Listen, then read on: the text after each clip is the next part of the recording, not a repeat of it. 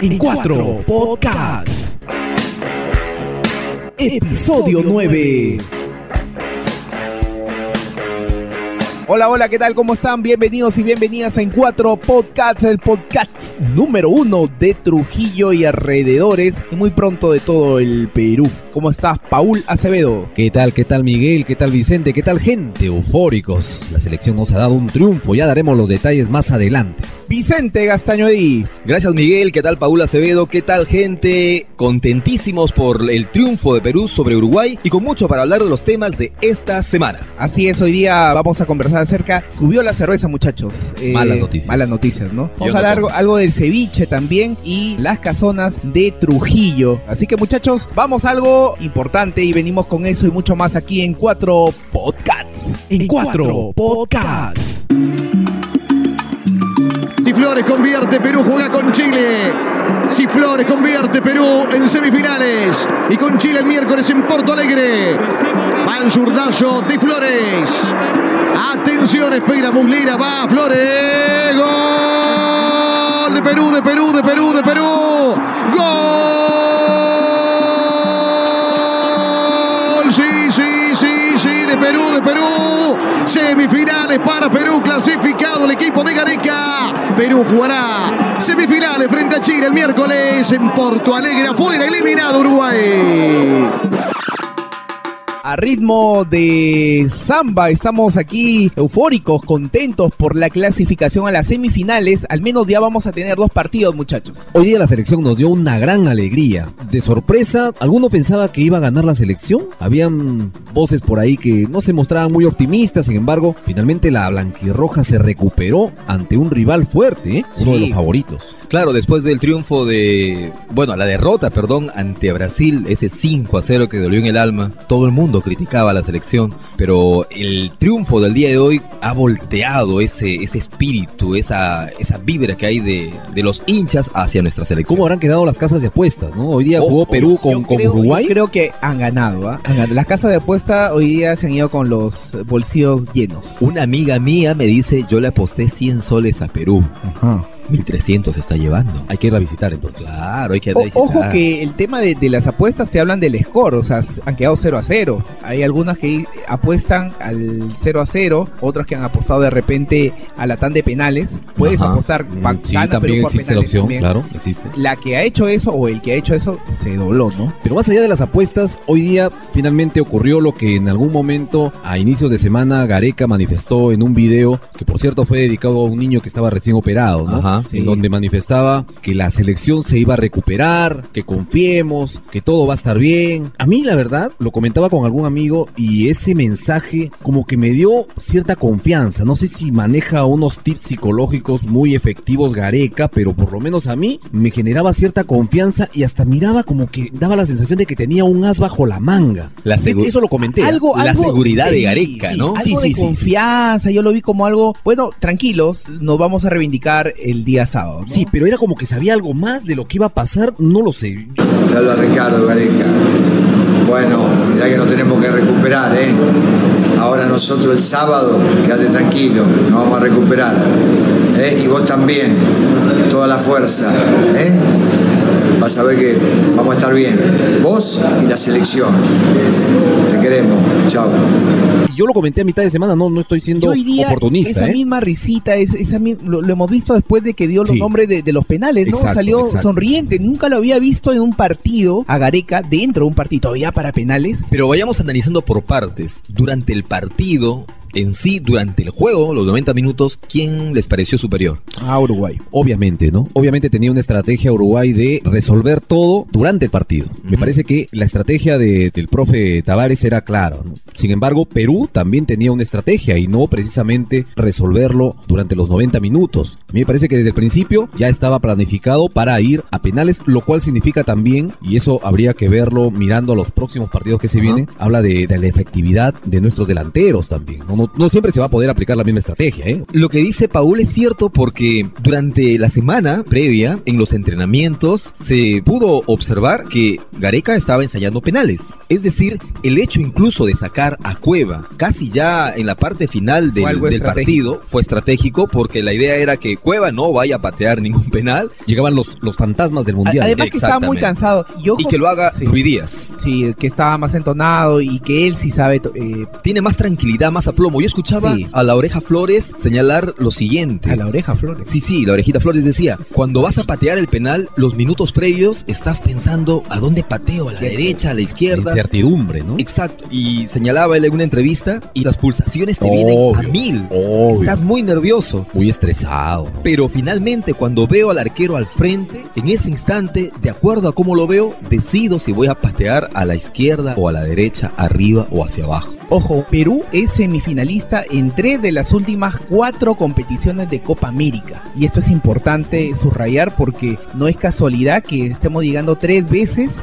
casi seguidas a disputar en este caso o la final o el tercer puesto. Habla, habla de una recuperación importante, ¿no? Y cuando habla de que somos tres veces semifinalistas en la Copa América, recuerdo un, un posteo que he visto en la internet del famoso Mr. Chip. Mr. Chip. Sí, que a partir de que Perú le ganó a Uruguay por penales, señala que, atención señores de la Conmebol, deben redefinir, replantear el tema esto de, El famoso lo- que esta vez estuvo a nuestro favor. de la forma como pasan las elecciones a, a la semifinal, pues no es posible que de cuatro partidos, tres se hayan definido por penales. Efectivamente. Pero esto ha incendiado la pradera, pues muchos de los seguidores comenzaron a cuestionar el, El grito en el cielo, ¿eh? Sí, el comentario de Mr. Chip dijeron que es lo más adecuado, que las elecciones ya están muy agotadas, que si empataron con 0 a 0 o empataron con número de goles iguales significa que están parejos y que lo mejor es decidirlo por penales, por un tema de incluso el azar, ¿no? Y hoy día Uruguay mostró todo su poderío, salió con todo lo que tenía, con la carne del asador, puso todas las estrellas, sin embargo eso no fue suficiente. Galese tuvo recuperación. Galese tuvo realmente su momento épico el día de hoy y borró prácticamente todo lo que muchos pensábamos de la semana pasada. Es extraño, en el Perú puedes pasar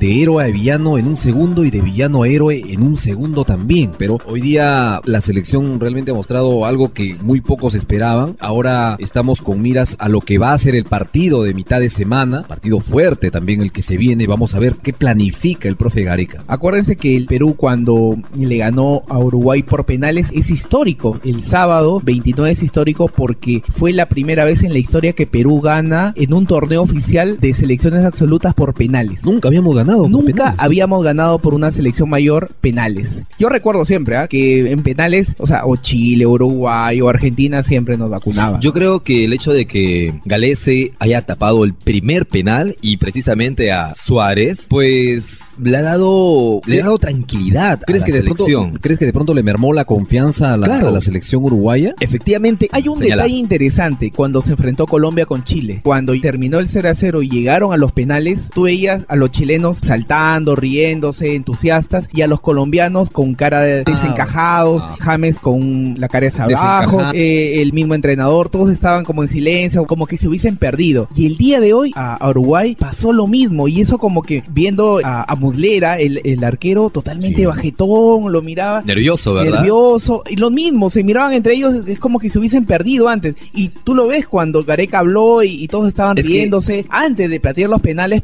la actitud de Perú fue totalmente diferente a Uruguay. Y es que el tapar el primer penal le infundió nerviosismo. Se notaba el, el arquero de, de Uruguay Sí, una cara. frente a cada Pero- tiro se le veía Pero yo, nervioso. yo podría decir algo más. Si así como in- infundió de alguna manera desconfianza de pronto Inseguridad. en o inseguridad en la, en la selección uruguaya, puede también haber tenido un toque de eh, confianza para la selección. O sea, Para la nuestra, para generado también Claro. el hecho de que el Sentirse- pistolero Suárez, un futbolista del primer nivel, falle el penal. Claro. De pronto eso les infunde un poco más de Claro. entusiasmo, un poco más de confianza también para patear los penales. Lo que comentábamos en el episodio anterior, el tema psicológico importantísimo. Se recuperaron. Importantísimo. Y ya, y tú lo ves, ahora es otra actitud. Y hablando de Suárez, ¿viste las imágenes al final del partido? Lloraba. como un niño, Lloraba, desconsolado. lloraba desconsolado. Es que él se ¿no? echaba toda la culpa de, Por de mi la... culpa la... Pero el que nos va a iluminar nuevamente como cada cada semana porque él lo ha vivido. Dice que casi se metió este, a la cancha. Quería patear penales también. Así quería- es. y, y bueno, poco le faltó, ¿no? Se tropezó por las escaleras en el se- afán de... Se ha rodado, está con la cabeza abollada, con la computadora partida en dos. Nos ha mandado un reporte. Es más, vía se fax. metió, es más, se metió al camerín donde estaban ahí todos calatos, estaba ahí también saltando y podemos escuchar de, de fondo. Y ha lanzado ese video que está circulando por las redes. es, contigo Perú. No, ahí está de fondo, ahí está de fondo. Escuchen, escuchen. Ahí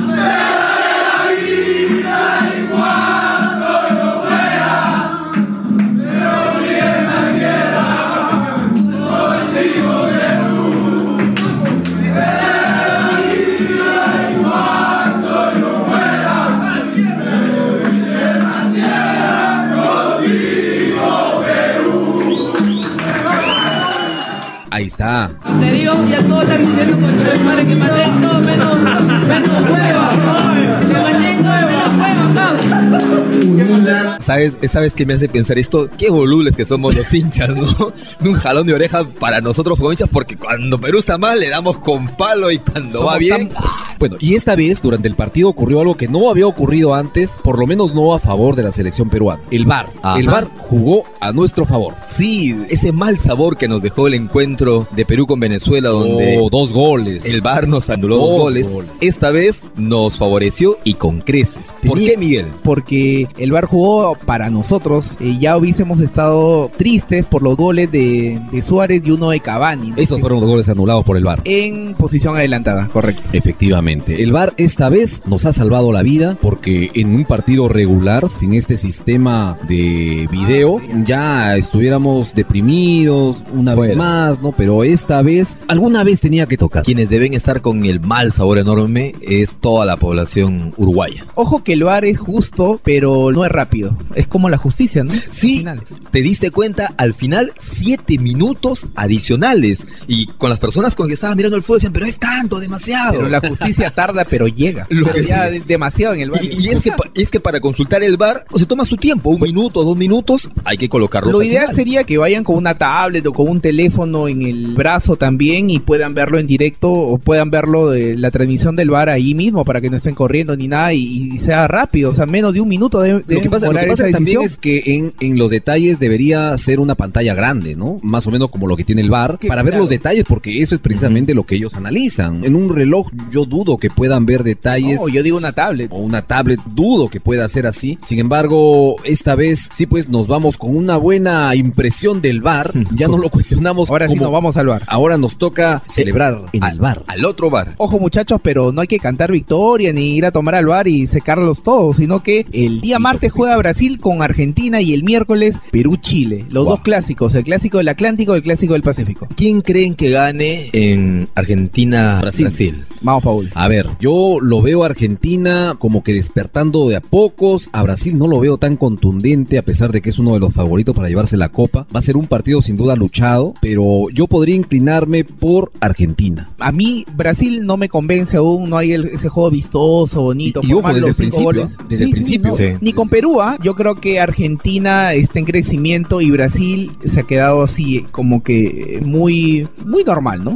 Y ahora, ¿qué va a pasar con Perú? Perú enfrenta a Chile. ¿Cómo ven a Chile? Chile ha ido creciendo y va a ser duro, mucho más duro que Uruguay. Tiene un mejor mediocampo, tiene mejor, eh, bueno, no el delantero, pero tiene a Vargas, tiene a Gary Medel, a Sánchez. Yo recuerdo la edición pasada cuando hablamos precisamente del partido de Perú-Uruguay y ustedes dijeron, Miguel dijo 1-0. Usted- No, al final quedamos Todos en dieron por empates. victoria. Todos dieron, no, dijeron que querían que empates, pero siendo realistas, Ah, siendo íbamos, realistas, a, sí, íbamos a perder. E- Era por lo visto, Por lo por lo visto, visto hasta ese claro, momento. claro. ¿no? Ah, Ok, obvio. yo no sé por qué, pero yo tengo la ligera impresión de que esta vez con Chile sí vamos a empatar. Sí, vamos a empatar. Vamos a terminar el partido, pero no 0 a 0. Es más, se me ocurre que vamos Ya. a terminar un 2 a 2. Ya. Ya. Y nos vamos a tiempo suplementario. En este caso sí habría tiempo suplementario. Ya. ¿Llegamos a los penales? No llegamos a los penales. No, no sé. La verdad que no, no me quiero a mí me encantaría que gane Perú, Es obviamente, más. sería feliz. Pero Es más. Chile, tú te equivocas y porque ya en los en el suplementario estás cansado, por ahí te superan, este, o puede ser también de parte de nosotros, ¿no? Un, un tiro largo de, de este de Trauco a Guerrero y gol de Perú también. En la historia de Perú-Chile, siempre Chile ha ganado la mayor cantidad de encuentros deportivos.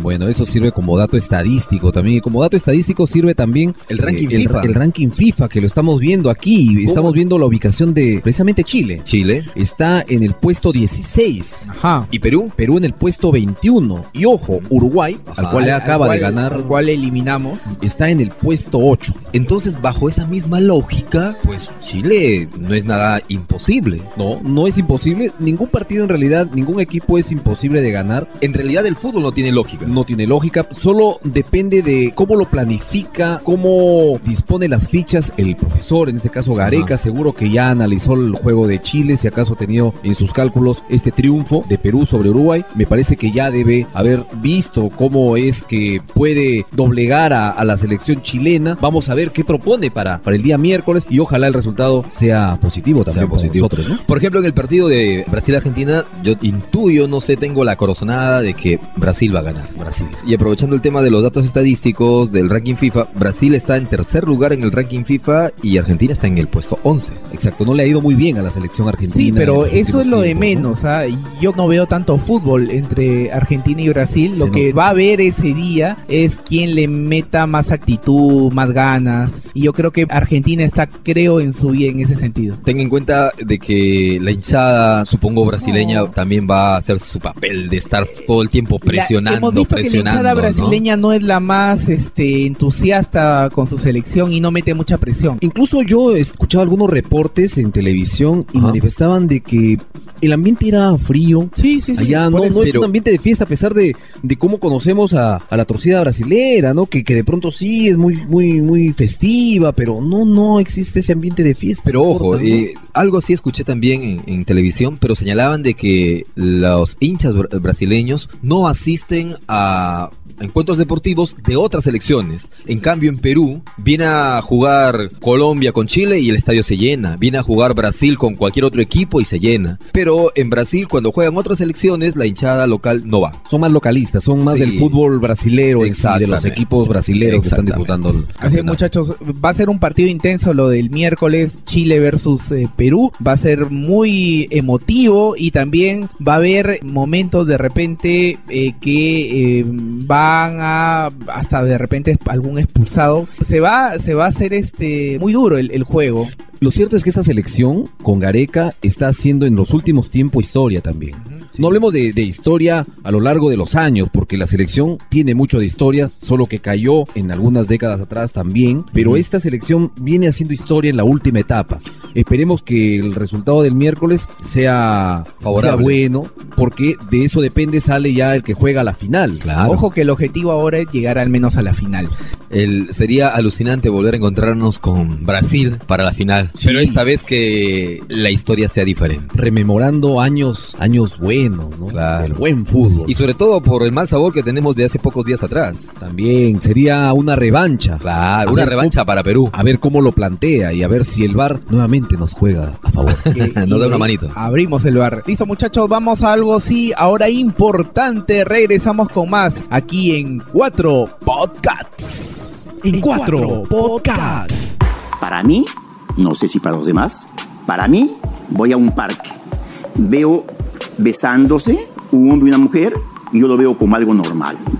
Si yo veo besándose a dos hombres o a dos mujeres, a mí me causa repulsión. Y si el que yo diga... Pero es que ahí está discriminando. el que- está bien, pues, está bien, pues, e- en mi punto de vista. Y el que yo diga... La discriminación es del... Y, y el- si eso es discriminación, entonces, ¿yo qué puedo hacer? No, usted yo dice voy a yo cambiar mi punto- yo no voy a... Pero, ¿lo ha tratado en una terapia? Eh, No, no creo que necesite terapia. Yo creo que... creo que sí. Bueno, ok, es tu punto de vista. Pero no, no está mal, ¿ah? No, es tu punto de vista. No está mal, digamos, punto de una terapia. Debería hablar de un psicólogo.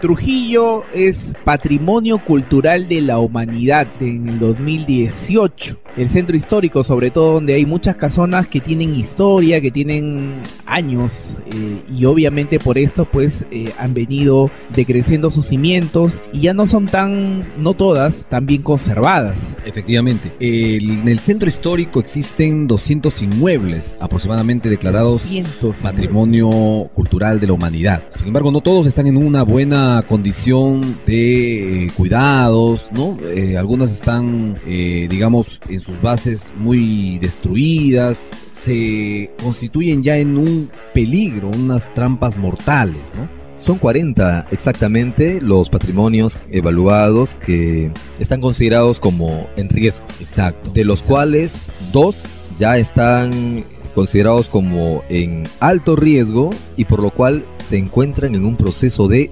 desmontaje. Ojo, ojo, desmontaje, no demolición. Exacto. Existe una diferencia bastante importante, sobre todo cuando se trata de estas casonas. ¿Por qué? La demolición es un hecho un poco más violento. Exa- destruir todo, Exacto. todo el inmueble, arrasar Exacto. con el inmueble. Exacto. Sin embargo, El desmontaje implica ir retirando todas las piezas que conforman este inmueble a fin de poder salvar algunos, algunas ventanas coloniales, algunos balcones. es decir, retirarlas ordenada y cuidadosamente. Exactamente. Esa es, ese es el desmontaje. Entonces, eso es lo que se ha logrado finalmente con la casona. Y todos deben saber, la casona de la cuadra 7. de la cuadra 7 del Girón San Martín. Aquella casona que parecía la casa del terror. Eh, eh, Es verdad que parecía la casa del terror, sostenida por unas vigas que incluso invadían La pista. Sí, y cuando pasas por- con tu vehículo hay que abrirse porque... Tienes que abrirse porque parece que en cualquier momento, o parecía, hablemos en pretérito ya en pasado, Ajá. Parecía que se iba a caer. Y efectivamente muchos no entendían cómo esto que llamaban patrimonio cultural se sobreponía al patrimonio de la vida. Claro. A la una de la tarde, esa, ese Girón San Martín, por allí yo transito habitualmente en mi vehículo. Está pero a full, lleno de carros. exacto. Y a veces te toca estar tu carro estacionado justo al lado de, de esa casa con sus vigas. Estás tocando el claxon para que avance Al carro rápido. adelante, no, avanza, avanza, porque con los temblores fuertecitos que ha habido en los últimos tiempos, te pones a pensar, si en este momento hay un temblor, esa enorme pared se me viene encima. El último, No es broma. el último sismo que, que hubo, se cayeron algunas cornisas de algunas casonas, no precisamente de esta, pero de algunas casonas cayeron las cornisas. Y hablamos de casonas que más o menos están todavía en un buen estado. Ajá. Imagínate esta casona. Y lo más indignante, por así decirlo, es que dentro de esta casona vivía gente. Exacto. Habían familias con las que, con las que tenían que eh, entablar alguna suerte de proceso también judicial para poder proceder al desmontaje de, esta, Mm. de este inmueble, que finalmente ya se ha logrado. Quienes pasen por la cuadra 7 de, de San Martín van a ver que ya no está la casona fantasmagórica, ya no está, están retirándolo, eh, como repetimos, Más tranquilos al fin. Sí, Ahora, sí, sí. ¿es cierto esto de que a pesar de que estaban en ruinas, perdón por el término, pero es lo cierto, vivía gente? Sí, sí, sí, sí. Y- la gente. Y para el desmontaje de estas casonas se necesita la autorización de los propietarios, sea que vivan o no vivan allí, pero no pueden... Son propiedades privadas. Claro, exactamente. el- el Estado no puede entrar ahí, tiene que entrar a un proceso de conciliación con ellos, que muchas veces demora, como en este caso, Claro. años, años demora. Y ojo, no es la única zona conocida que está en este estado de alto riesgo. La iglesia La Merced, está al costado de donde funcionaba la corte, en pleno jirón Pizarro, también está considerada como una casona o un Se inmueble, cayó perdón, parte del, del techo. ¿no? un inmueble en riesgo, efectivamente. Sí. Hace algunos años se cayó y todavía no logra restaurarse del todo hasta convertirse en algo un poco más seguro. Ahora el tema es con las 38 casonas restantes. ¿Qué se va a hacer?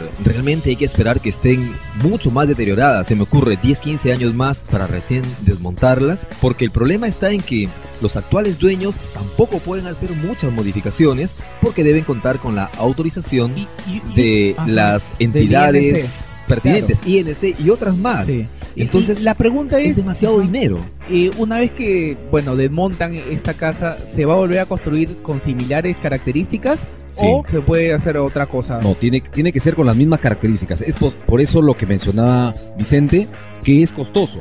Muy por eso es que no, no- claro. no lo asume el propietario. ¿Por qué?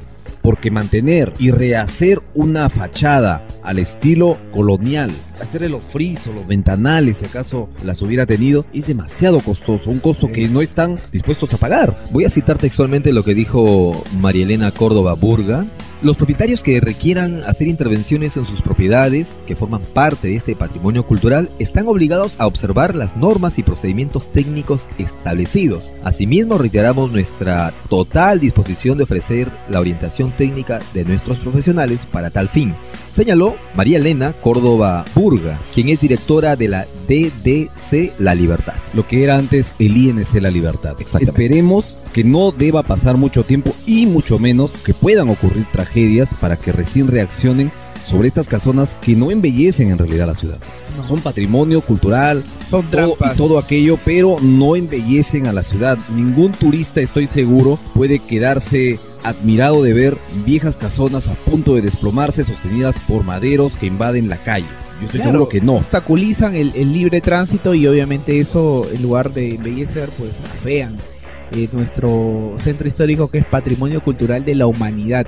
Ah, Hay que ver algunas este, mm, propuestas interesantes que se puedan hacer para rescatar el, el centro histórico, ¿no? Mm, Hace algunos años, desde hace algunos años también la ciudad está postulando a ser declarado patrimonio por la UNESCO. Sí. Entonces me parece que eso también debería pesar para que podamos tomar o las autoridades puedan tener una decisión más firme y más rápida sobre esto, que como repetimos, no habla muy bien de la efectividad de la gestión, ni mucho menos del cuidado de la vida sobre el patrimonio histórico. Así es. Entonces vamos a conversar más adelante acerca del alza de la cerveza también, ¿no? Y, ¿no? Y hoy día que es día de celebración y supongo que los próximos días nos, nos ha caído esta mala. Antes estaba a nefasta 3 soles por 10.50, ¿ahora cómo está? Vamos a ver, vamos a una pausa y regresamos. Muy bien. En cuatro podcasts. Voy a conversar en directo. En directo quiero hablar con los agricultores para ver por qué carajo no se hizo Bajesivos y quién se llevó el dinero. ¿Y la plata dónde está? Vine a firmar el decreto supremo aquí antes de salirme para dejar el dinero. Las autoridades se encargarán de juzgar a dónde terminó el dinero. Quiero que usted sepa que no por tanto madrugar se despierta más temprano. Me parece que está un poco, no está sobrio, no me parece que esté una persona cuerda. mozo de mi otra copa. Siguen las celebraciones, ojalá que continúen en lo que va la semana, pero ¿con qué celebramos? Nos han puesto un frenazo. Así es, la valla está alta ahora. Sí, nos han puesto un frenazo. El impuesto selectivo al consumo hizo que la cerveza elevara en su costo. Elevó en su costo y eh, de las principales, acordémonos que ahora pues el consorcio este internacional que tiene, que compró Bacus, este, ha subido a las tres importantes cervezas, Pilsen Trujillo, Cristal y Cusqueña. Así es. Ayer justo, justo iba a comprar yo algunos productos de primera necesidad a la tienda y mira qué coincidencia me choco con el afiche Ya y está. los nuevos precios. Ah, y los nuevos. Espérate, ¿se fue a comprar productos de primera necesidad a la tienda y preguntó por cerveza? No, no, no, ¿Sí? no, no, no, estaban colocando el afiche. Ah, el ya, afiche, ya, los nuevos precios de la cerveza. Ya. Y aquí les tengo el dato. A ver. La cerveza cusqueña, la botella normal, la de 620 mililitros, 6 soles. La Pilsen Callao, la verdecita, 5 soles 50. El Margarito Cristal, 6 soles. Y la Trujillo, la botella La más barata. clásica, la de 620, 5 soles. Ojo, ese es el precio sugerido.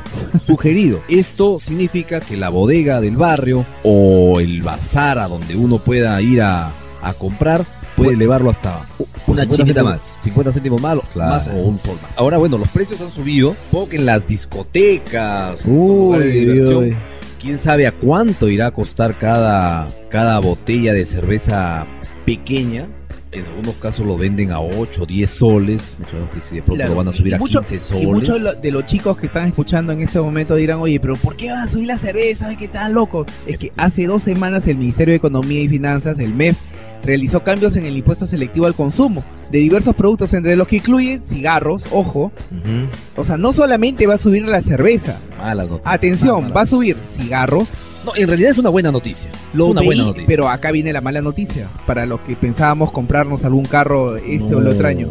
El impuesto también a los vehículos y la cerveza. Son tres productos los cuales están subiendo. Porque son considerados no de primera necesidad, es más, de lujo. Entonces, sí, los vehículos, por ejemplo, el otro día escuchaba que a fin de que todo esto vaya a tono, la importación de vehículos usados ha sido aumentada en un 40% de impuestos. Es decir, aquel que pensaba, uy, los vehículos nuevos han subido su precio enormemente, entonces me voy a traer un carrito de la frontera. Ya no se puede. Porque te va a costar tan caro como comprarte un carro nuevo. O sea, porque son, porque son eh, artículos de consumo de lujo, me dices, son, son productos de consumo de, de lujo. Pero ¿en dónde, en dónde queda la frase aquella de fuma como chino en quiebra? El chino estaba en quiebra y estaba fumando un... Ojo, eh, eh, se incrementó el selectivo al consumo del 10%. Por eso Ah. es que vemos el incremento de 50 céntimos. Bueno, pero, pero estos... En el caso de la cerveza. Pero estas empresas no pierden. pues, Ah, no, simplemente no lo quieren, trasladan, qui- se quieren mantener los márgenes de ganancia intactos, tal cual, por eso lo elevan, porque aún cobrando lo que cobran ahora, ganan. Sin embargo, quieren mantener las cifras en alto, ¿no? Claro, según lo Así que dice, es. la cerveza en el Perú cuesta 2, soles punto 25 por litro, lo que implica que el incremento es del 30%. O, sea, 2.25 es lo que te cuesta tu cerveza, pero le incrementas el 30% que es del impuesto y ya te sale tus 5 soles 50, tus 6 soles. Y ahora, ¿cómo vamos a celebrarlo el triunfo en la Copa América? ¿Cómo vamos a Con, celebrar? con pisco, con pisco. Con, pisco chileno, no. Con, con pisco, lejía cloros, ¿no? Yo creo que la gente va a volver al famoso ron y... Bueno, la gaseosa también está cara. Aunque en realidad viéndolo ya de ¿Y una si no manera más, tomamos, más, muchacho? más profunda, me parece que este incremento hasta cierto punto puede Paul, ser cambia bueno. tu vida mejor. Puede ser... Para de sufrir. Pare eso. ¿no? Puede ser hasta cierto punto bueno para un poco derrotar los vicios, ¿no? Por la campiña de Monche, ahí en las curvitas hay una señora que vende una chicha de jora. chicha, un Buena, eh, litro y medio. una ¿no? chicha. Chicha Y, de y, y bacán, ¿ah? Chévere. Chicha mellicera. Sí, sí, sí, sí. Y te deja pero como oso, ¿no? Así Uy, como- como- uy, te deja, ya lo, lo comprobó. Claro. Provecho. Y Mejor ustedes, y ustedes este, afecto a la chicha de jora. De vez en cuando sí, porque es agradable. No sabe de cerveza, pero sí de chicha. Claro. Es En usted poto. en poto. En usted, poto, usted es experto pues. en potos. de- Entonces, en eso sí, y qué bueno que sepa de, de la chicha. Estamos hablando del poto de chicha, obviamente. Claro, ¿no? claro, claro, Ah. de ese poto. Estos, esos mates eh, que no son burilados. Este. Ojo, hablando en el tema de ya de alcoholes, los que tienen un nivel de alcohol mayor al 20%, atención, como es el caso del ron y el vodka, que están sugiriendo acá, Vicente, eh, pagan 40%. ¿Ah? 40%. Es decir, la cerveza paga hasta 5 veces más impuestos que otras bebidas con mayor contenido de alcohol. O sea, más caro es tomar una chela que tomar un ron. Dentro de poco en las fiestas va a ser más caro que te pongan una jarra de cerveza que te pongan tu botella de whisky. Una botella de whisky al Sí. centro, ¿no? Ok, ¿no? La gente va a decir, oye, ¿tienes en tu botella, en tu fiesta hay cerveza? Sí. ¿Tienes cerveza? Wow. O sea, va a ser, va a ser un, un- realmente un artículo de lujo. De lujo va a ser. Y Eh, pensar no, que muchos decían que era, era un trago del popular. Del popular, del pueblo, pues, ¿no? Del es pueblo, más, la ahora, bebida del por pueblo. ejemplo, la- las cervezas artesanales cuestan mucho más caro que una cerveza normal. ¿Recuerda usted alguna cerveza artesanal que nos pueda recomendar, Miguel? No me acuerdo, el Brujo de los Andes creo que hay una. Este... Tapir. Ah, también. Yo, me- yo recuerdo una cerveza costera, costera o costanera se llama, es trujillana. Buena, muy buena. Ajá, hay, hay buenos manuales en YouTube para hacer nuestra cerveza. Pero ojo, la cerveza casera cuesta mucho más caro y efectivamente va hacia un público más conocedor también. ¿no? Aquellos que puedan pagar o Sí, aquellos em- que... empezamos a embotellar mejor. Y, y es que, por ejemplo, yo visité la planta de esta cerveza que les estoy mencionando Ya, y en su producción tenían como 10 a 12 tipos de cerveza. claro. Es decir, hacen en producción en menores cantidades, pero con diferentes sabores. Acuérdate lo que había antes Bien, acá en Trujillo, ¿no? Que era el Hops. Hobbs hacía cerveza artesanal, Creo que ahora está por Pueblo Libre en Lima. efectivamente, aquí frente al IPNA, pero la propuesta, a pesar de que era interesante, decayó en algunos años y ahora ahí vemos un conocido negocio de sándwich, ¿no? Así de una es. franquicia o de una cadena de Lima. E4 Podcasts. Y así como la cerveza, hay otro producto hecho Que- a mano, y que hecho a mano. incentiva el consumo. El consumo de cerveza, sobre todo cuando la acompañas con una negrita. y hablamos del plato tradicional, el plato de bandera peruano nuestro. No, no, el rico ceviche, pues. rico ceviche. El rico ceviche. Que estuvo la semana pasada de- en su día, ¿no? Eh, El 28 de junio, hace fue el- poquísimo, fue el día del ceviche. ¿Celebraron? ¿Celebraron comiendo ceviche? Obviamente. Claro, Obviamente sobre- tiene que ser, pues. ¿El ceviche o su lechecita de tigre? A mí me gusta más el ceviche simple que el mix. Sí, Coincidimos. Sí, Coincidimos. Coincidimos los tres, ¿ah? Los tres Coincidimos coincidimos. los tres. Sí, sí, sí. sí. Para Mucho mí, mejor. obviamente, el mixto eh, ya es otra, es otro plato, no, no, no es un ceviche. desvirtúa. Es es que hay unos mixtos que lo dan demasiado, no sé, innovadores, creo yo. Que ya no, todo, ya no pruebas el ceviche. Oye, el pescado, ¿dónde está? Poquito. Más, más pruebas otros productos. Sí. En cambio, el ceviche puro, ceviche simple que le llaman, mil veces mejor. Yo les puedo recomendar un lugar muy bueno para comer un ceviche que es espectacular en No la me- campiña de Mochi. Ah, yo pensé que me ibas a de- hablar del local que está por allá por Carrión. Por car- también, también preparan un ceviche muy bueno. Sin embargo, Hay una chica que atiende allí, pero no atiende muy bien. Oye, pues no lo aporta. vamos a hablar, ¿Dónde vamos a hablar. ¿Dónde es en la campiña de Moche, por favor? en la Como campiña de 45 minutos me demoró. en la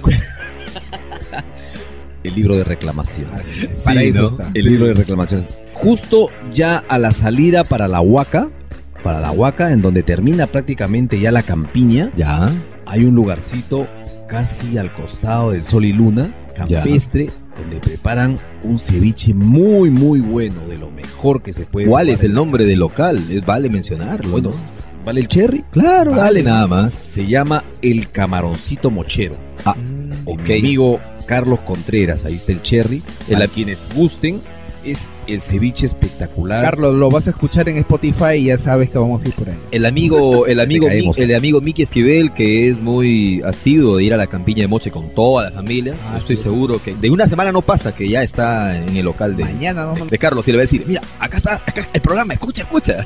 No, yo recomiendo otro lugar. A ver, a ver, ¿cuál? Yo, yo soy fanático del ceviche, del saborcito que, y, y de la textura que tiene el juguito del ceviche que preparan en la cevichería Coquito. Coquito. Coquito, sí, yo me quedo con Coquito. Un saludo para nuestro amigo Valery Bazán. Ah, Hablamos de Coquito. es-. ¿El qué? El CM, pues. Ah, ya. Community Manager. Ah, ya, escuché otra cosa. Bueno, en este caso eh, yo saludo a Coqui, el chino Coqui Cortijo, que es el dueño de la cevichería, un amigo de muchos años, pero bueno, a mí me gustaba el ceviche mu- mucho antes que lo conozca él. ¿Y para qué? Principalmente el ceviche que está, el ceviche que preparan en el local primero, que está Dominguito. en Santo Dominguito, en la avenida Honorio Delgado, me que parece. está al costado del asilo. Exactamente. Y hay otro lugar que también prepara un ceviche muy muy bueno. En el caso de que estemos simplemente de pasadita y no queremos entrar a un local, Ya. 28 de julio. Oh, sí, 28 de julio con Costa Rica. Exacto, en la esquina. La señora, la doña. ceviche casero. Exacto, cinco luquitas. Buenazo. En platito, recién lavado, con agua corriente. Y es- Espectacular, ¿ah? Ese ah, es- esa, esa- no la tenía. ese es el ceviche clásico de pueblo. Pues llegas todo así buen, al buen paso, dato, buen dato. ¿ah? pero sus manteles blanquitos, sus platos súper limpiecitos. O sea, tú te sientas, ves acá, pues esto es al paso, pero chequeas todos sus insumos, su- sus accesorios, te da tranquilidad. Y el sabor, ni qué decir. A partir de las once y media de la mañana hasta calculo 12 y media, Ajá. no hay. Exactamente. Buen es, dato. una, es una montonera de gente pidiendo su ceviche, pidiendo cualquier cosa preparada en base a, a pescado también ahí. Costa Rica con 28 de julio. ¿verdad? Costa Rica Así con es. 28 de julio, Ah, todos los días a partir de las once y media, espectacular. Altamente recomendable. De ahí les paso de su cherry cada uno. ¿ah? por caja. Ahora, cabe, Ceñito, ya va, caemos por ahí, ya caemos. Ahora, cabe señalar que el Día Nacional del Ceviche fue instaurado en el año 2008. Ajá. es decir, ya hace 11 años aproximadamente, gracias a una resolución del Ministerio de Producción, Produce, en el cual se señala este plato como comida tradicional del Perú. Y hay variantes, ¿no? Hay Sí, variantes sí, de, cómo preparar- de cómo prepararlo. En Piura, por ejemplo, le añaden el tomate. Sí, También. a mí me gusta el que se prepara en Trujillo, obviamente, para mí es el Sí. referente. Hay algunos que vienen con zarandaja, otros vienen con canchita, con Efectivamente. yuca, En Huaraz, con camote. En Huaraz fue el- la primera vez que probé ceviche con chocho. Aquí, algunos, algunos lugares es zarandaja, no, ahí es ceviche con chocho. Sí. A ratos yo sentía que el chocho se, se apodera del sabor del plato y ya no siento mucho el pescado, pero es así. Y ya que de. Huaraz, hace pocos días estuve por Chimbote y visité un lugarcito en donde preparan un Ah, ceviche. Chimbote es lo máximo. Un ceviche buenazo. Sí, sí. Buenazo. Frente se al llama. Sí, existe uno que se llama Doña Emilia. En toda una Algo esquina. de luna, algo, ¿no? Sí, en toda la esquina frente al malecón también existe un, Sí, bien un rico. local con un, un, este estilo ochentero, noventero, Sí, de- pu- puro de madera, sí, puro madera. Ah, todos hemos ido ahí entonces. Ah, este, Algo de Luna, Luna, Luna Mar, algo así. Hace poco Luna estuve Mar. por allí también. Luna. Hace poco estuve por allí. Y, y, bueno, le pregunté a un policía, oye, ¿dónde es el mejor ceviche? Y ¡pum! te mandan a ese lugar. Ah, mira. Pero existe otro lugar que han abierto, Doña Emilia, donde provee el ceviche. Bueno, Sí, no, Muy Chipote no tienes pierde. Hay muchos lugares donde y son huequitos donde encuentras buen ceviche, buen este, allá al sudado le dicen este jugoso. jugoso, ¿no? El jugoso. En Pacasmayo también lo llaman jugoso. Y ahora, ¿cómo se escribe ceviche? Porque yo he visto en algunas pizarras que ponen Con B ceviche grande con B chica. con B grande o, u otros con S. Ah, sí. Con S. ¿De dónde proviene la palabra ceviche? ¿Saben ustedes de dónde proviene la palabra tocayo, ceviche? Bueno, exactamente el origen de la palabra ceviche no te podría alcanzar el dato, pero sí lo que señala la Real Academia Española. A ver, a ver. Nos, bueno, autoriza o que el nombre ceviche se puede escribir con S y con V, con S y con B labial, con C y con V y con Ah, O sea, cualquiera C y con B es- válido, es válido. Es válida. Todo es válido. Es así como, o sea, yo puedo prepararte un ceviche de cualquier pescado, puedo también escribirlo como me venga en gana. Claro. Bueno. Una, de las leyendas este, sobre el nombre del ceviche, yo recuerdo algunas, se las voy a contar muy muy rapidito. Dice que hace muchos, muchos años eh, veían algunos turistas a los pescadores del norte peruano cómo sacaban el pescado, Ajá. el caballito de Totora, se sentaban en la arena, fileteaban el pescado, sal, limón y se ponían a comerlo. Y los turistas miraban todo aquello. Entonces les pedían que por favor les vendan algún plato y idearon una oportunidad de negocio los lugareños, los Ya. pescadores. Les instalaron una suerte de ranchitos tipo restaurantes frente a ramaditas. Sí, sí, alejados ahí del mar, ¿no? Eh, en donde les eh, ponían la mesa, la silla para que los turistas puedan llegar y comer ese platillo hecho a base de pescado del cual todavía no existía nombre. Sin embargo, los turistas llegaban y extrañados un poco por estos locales improvisados, se negaban a entrar ahí y se iban a la orilla a pedirles a los pescadores que por favor les conviden. Y los pescadores no entendían por qué. Y los turistas se sentaban y decían, no, Sea Beach, Sea Beach, o sea, mirando al mar. No Ah. querían en locales, no, mirando al mar, Sea Beach. Y de ahí salía la palabra. Ceviche.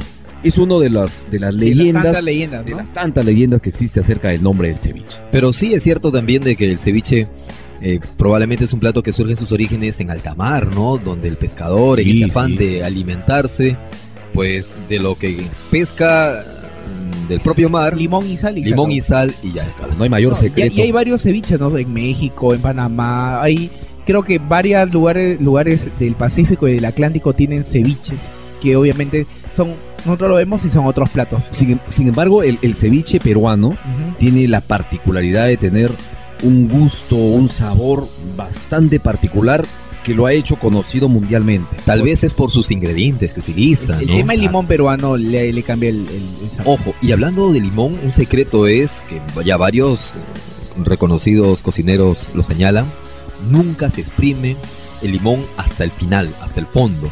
Porque si lo exprimes demasiado, Amarguito. la cáscara también bota su, su sabor Su amarguito, ¿no? y le da un toque amargo. Se exprime a media caña. Yo recuerdo eh, cierta vez cuando estuve estudiando en Buenos Aires, Argentina, un amigo argentino me decía, alguna vez, Raúl, alguna vez voy a ir a Perú a comer ceviche. Yo preparo ceviche, me dice. Yo intento preparar acá mi ceviche. Y la verdad, su, su- su relato era hasta cierto punto enternecedor, ¿no? Él se esforzaba por preparar, pero me decía aquí el, el limón es, es, es Es algo, distinto. algo dulce, no tiene ese ácido, pero yo le preparo el ceviche porque a mí me gusta. Y yo le decía, si a ti te gusta ese ceviche que tú preparas con tanto esmero tratando de que, de que sea igual a lo que puedes llegar a saborear en Perú, imagínate lo que es allá. Y él me decía, yo voy a ir a Perú y me voy a comer un ceviche. Bueno, ojalá pronto lo tengamos aquí. Un saludo para amigo Juan Carrá, allá en Buenos Aires, Y el limón. Argentina. Y el limón tiene mucho que ver, pues yo recuerdo en alguna ocasión en el norte del Perú me invitaron ceviche, pero preparado con un limón grande. Como toronja. Sí, eh, no sé cómo se llama el nombre, sí, pero es un limón producto de una mezcla de, de dos tipos de plantas. Acá, acá en Perú los microclimas favorecen a tener una producción de... Pero el sabor no era bueno. Exacto, de frutos. Era distinto de repente. incalculable, ¿no? Claro. Y eso nos hace particularmente eh, bastante buenos en tener comidas con bastante sazón. Y Bueno, que gusta mucho. Bueno, muchachos, con esta mezcla de cerveza y su ceviche, Ceviche. peruano. A celebrar Esto se llama cevichelas. cevichela. No sé, cevichelas. no sé si a, local estas alturas eh, vamos a celebrar o el tercer puesto o la Copa de América. Igual, Pero todos los días son días para celebrar. celebrar, pero hoy Hay que celebrar. es particularmente un día para celebrar. Además, cayó sábado. Bueno, ahora, ahora sí cabe, perdón, el uso del término hay que hacer un esfuerzo y comprarse sus chelas. Exacto, de Y todo. el ceviche no ha subido a, a y la chanchita va a ser, afortunadamente. va a ser, eh, va a demandarle más soles esta vez. Sin embargo, ya sabe, si va a beber, con moderación y no manejar. Se evita así un mal rato. Mm. No y pone, en, escuchen quién lo dice. ¿eh? no pone en riesgo su vida ni la de los demás y se divierte tranquila. Correcto, Si lo dice Paul, yo le creo. es correcto. Un mensaje a la conciencia. Así es. Bueno, muchachos, ¿en dónde nos escuchan? Nos escuchan en Spotify, en Apple Podcast y En orbitaradio.com.pe. Nos escuchamos la próxima semana, como siempre, aquí en Cuatro Podcasts. Hasta la próxima. Cuídense. Chau. Chau, chau. Y cuatro podcasts.